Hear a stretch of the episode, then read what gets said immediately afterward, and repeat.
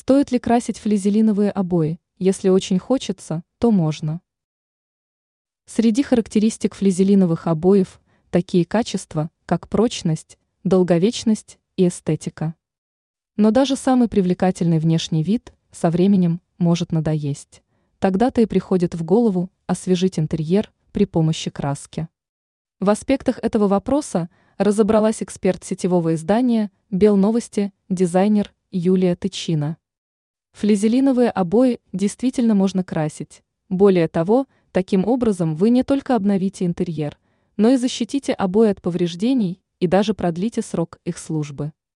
Для покраски выбирайте водоэмульсионную, латексную или акриловую краску, предназначенную для проведения внутренних работ и имеющую высокую степень адгезии. Перед тем, как приступить к работе, подготовьте обои. Вам предстоит убедиться в том, что они сухие и чистые. Если есть пятна или другие загрязнения, удалите их при помощи специального средства. Кроме этого, удостоверьтесь, что покрытие нигде не отходит от стены. На всякий случай напомним, что при покраске вам придется держать окна и двери закрытыми, чтобы не допустить сквозняка. Начинайте наносить краску с верхней части и постепенно двигайтесь вниз. Старайтесь делать это равномерно, избегая пропусков и подтеков.